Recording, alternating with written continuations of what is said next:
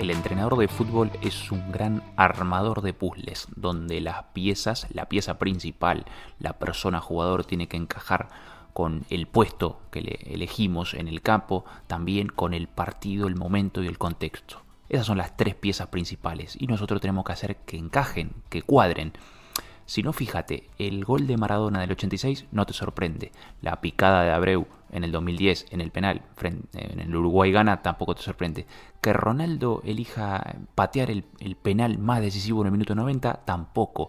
Y que el puesto del lateral, los laterales que conocemos, sean tipos normales, no muy extrovertidos, tampoco te sorprende. Encajan. Todas esas piezas encajan. La persona jugador, el puesto en el que juega y el momento del juego.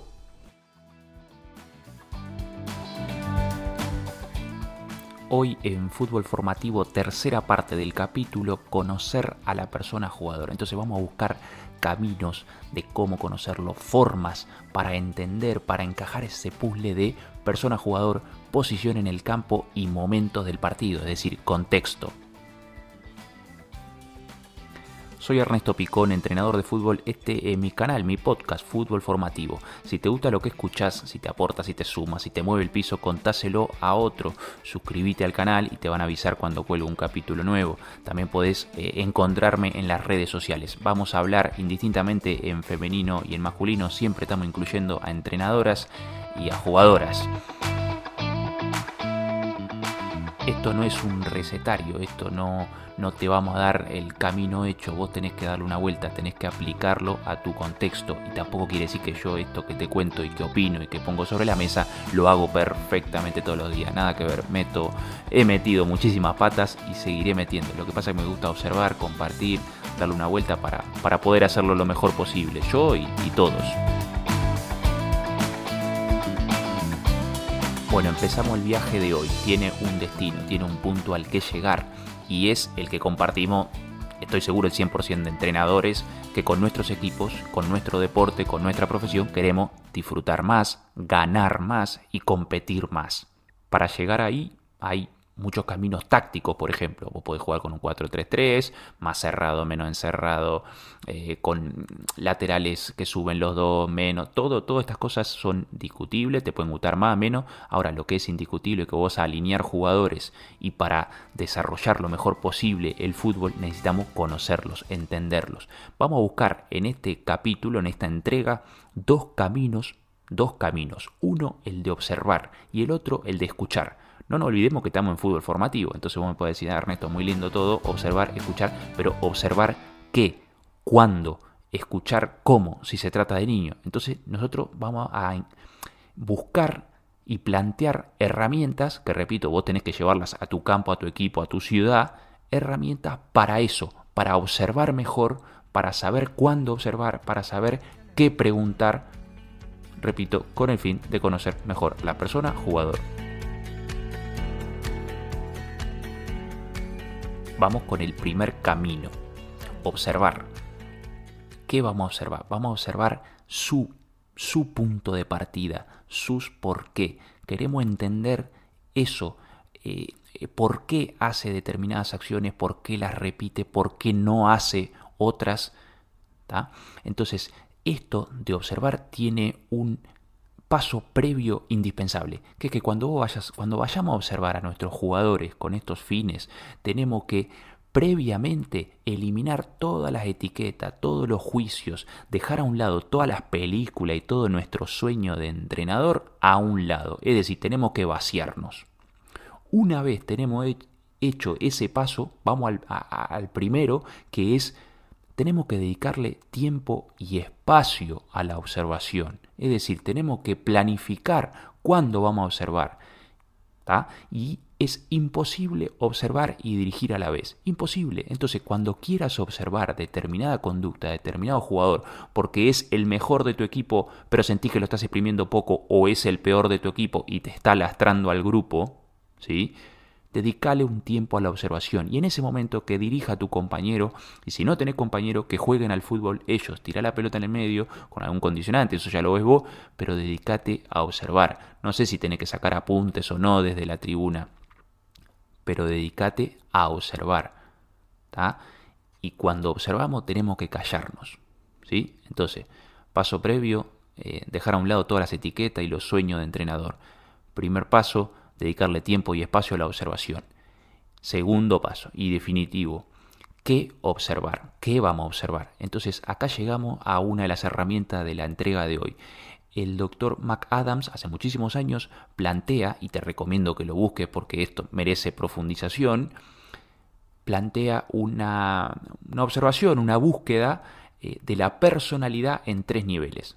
Doctor McAdams, personalidad tres niveles. Entonces, son tres círculos concéntricos. El de fuera habla de que podemos observar eh, la primera pregunta que tenemos que hacernos es si lo que estamos observando es una persona introvertida o extrovertida. Todos nos movemos entre esos dos extremos, es decir, somos más o menos reservados. Eso es una pregunta medianamente rápida y que, y que rápido podés tener en tu, en, tu, en tu mochila de conocimiento como entrenador. Si nos metemos hacia adentro en el círculo un poquito más profundo y te va a exigir un poco más de tiempo de observación, no lo vas a tener al primer día, es qué intereses y preocupaciones tiene ese jugador, esa jugadora. Es decir, por ejemplo, intenta gustarte a nivel de entrenador-jugador, es decir, te, ríe las gracias y todas estas cosas. Eh, podemos observar también en qué juegos se implica más, porque no, no, no, no se juega, no se implica en todos los juegos igual. Bien, y por último, y este es el nivel un poco más difícil tratándose de, nuestra, de nuestras edades, es cómo se ve a sí mismo. Esto es complicado con niños de menos de 10 años porque no hay una lectura hacia adentro suficiente y madura y es normal. Pero con niños de más de 10 años, una pista puede ser, y de menos también, perdón, este, una pista puede ser cómo habla de, de sí mismo. ¿sí? Un chico que, por ejemplo, bromea constantemente con lo malo que es no, no, que yo soy muy hermano, no, yo para eso no estoy, uy, a mí si me la das en tal situación, le erro, tal. Eso te está hablando de cómo se habla a sí mismo, de cómo se ve en este mundo. Y otra forma indirecta de conocer cómo se ve a sí mismo esa jugador persona es observar cómo trata a los demás, cómo trata a los demás. Entonces, recogiendo estos tres niveles, recogiendo estos tres niveles, donde la primera pregunta es, ¿es más o menos reservado?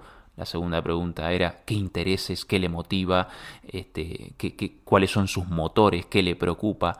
Y el tercer y más profundo, el nivel más profundo era cómo se ve a sí mismo. Vamos con ejemplos. Niña que juega al fútbol, que juega bien, se le da bien. El caso es que cada vez que recibimos un gol en contra o ella comete un fallo, resulta que se hunde, desaparece el partido tenemos que hacer lectura, podemos hacer lectura de esa conducta y tratar de leer más abajo los por qué. ¿Qué capacidad de resiliencia tiene? ¿Qué capacidad de, esfuerzo ante la adversidad tiene? ¿No será que no ha generado esa capacidad de sobreponerse porque siempre le va bien en las calificaciones, en el colegio, en el fútbol, etcétera? ¿Hay espacio para trabajar esto? ¿Cómo está leyendo el fútbol y la vida si no entiende que el error es parte de esto y el sobreponerse también. Otro ejemplo de lectura y observación que podemos hacer como entrenadores. Un niño que cuando sus compañeros cometen un fallo lo recrimina mucho, muy por encima de lo que entendemos por, por normalidad. Podemos quizá preguntarnos que este niño sea muy perfeccionista y por, esa, por ese perfeccionismo que conlleva miedo al fallo, generalmente, ¿no será que se está perdiendo de arriesgar cosas? ¿No será que lo estamos, que se está y lo estamos exprimiendo a medias, pese a que juega bien y todo lo demás, ¿no será que la cosa está a medias por miedo al fallo? Quiero decirte que si una persona recrimina mucho el fallo de los demás, el fallo de los demás puede ser y es muy probable que hacia, hacia adentro, hacia él mismo, también haga exactamente lo mismo. Vamos ahora a recorrer el segundo camino de hoy con el objetivo de ganar, competir, disfrutar más este deporte y es el camino de la escucha, escuchar, escuchar. Entonces, como el de observar que vimos hasta ahora, tiene un paso previo que es importantísimo, es como entrenadores dejar a un lado las etiquetas, los juicios, los esto está bien, los esto está mal, las películas que tenemos, los sueños de entrenador que tenemos de ese lateral que soñamos que debería de correr mucho, todo eso a la hora de escuchar tenés que dejarlo a un lado, ¿sí? Tengo muy claro que escuchar eh, forma parte de una conversación y esto en nuestras en las edades en las que trabajamos no es fácil, no es fácil. Pero vamos a descubrir formas de charla indirecta, preguntas, llamémosle preguntas trampa, preguntas, eh, vuelvo a repetir, indirectas para conocer más a, la persona jugador. Entonces, lo primero que tenemos que hacer es identificar si podemos escuchar de forma individual o tiene que ser de forma grupal. Si hablamos de niños de entre, 6, de entre 5 y 10 años, eh, lo, más normal es que tengas que hacer preguntas indirectas y de forma grupal. Bien. Y si el niño más o menos tiene 9, 10 años, hasta los 18, obviamente ya podés ser más directo, con algunos ya te vas a poder sentar a charlar y, y ya no tendrás que dar tantos rodeos porque tienen una capacidad de, de lectura interna hacia adentro de cómo son, de qué han hecho, tienen más memoria, que ayuda obviamente a esto que estamos planteando. Preguntas más y menos indirectas para conocerlo. Le podemos preguntar, ¿cuál es? Esto hay que planificarlo. Vuelvo y repito, como la observación, tenemos que planificar estas preguntas para tener claro a dónde queremos llegar, qué es lo que queremos conocer del jugador. Entonces le podemos preguntar cuál es tu mejor jugada, cuál fue tu mejor jugada, cuál fue tu peor jugada, cómo te sentiste, te enfadaste, cuál es tu gol soñado. También podemos preguntarle eh, cuántos hermanos tiene, qué edades tienen. Ahí podemos tener conocimiento de una realidad eh, familiar que nos puede dar alguna pista de, del porqué de alguna conducta. También podemos preguntarle por su jugador favorito, eso es un referente, es probable que quiera ser como él, o igual se lo dijo el padre, pero bueno, es información que no te sobra. También saber si le dedica mucho tiempo a la consola te puede dar pistas sobre eh, conducta, repito. También la, tarea más divertida, la tarea en la que menos se divierte, te puede estar dibujando el perfil de jugador con el que estás tratando, si tiene un mejor amigo y algún enemigo en el equipo, y preguntarle por qué no por su futuro, si ya tiene cierta edad. Obviamente si vos le preguntás qué quiere ser de grande, lo más probable es que te diga ser futbolista, pero hay muchos que tienen una alternativa, y esa alternativa te puede estar dando pistas sobre su personalidad. Y con todo este mapa que te vas a ir armando con el tiempo, podemos, podemos adaptar la persona jugador al puesto, al puesto.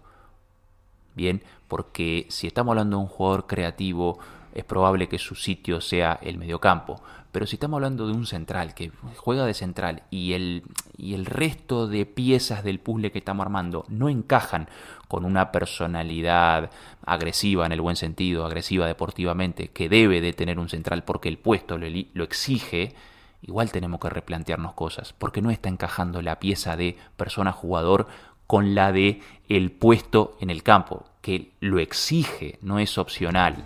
¿Se entiende?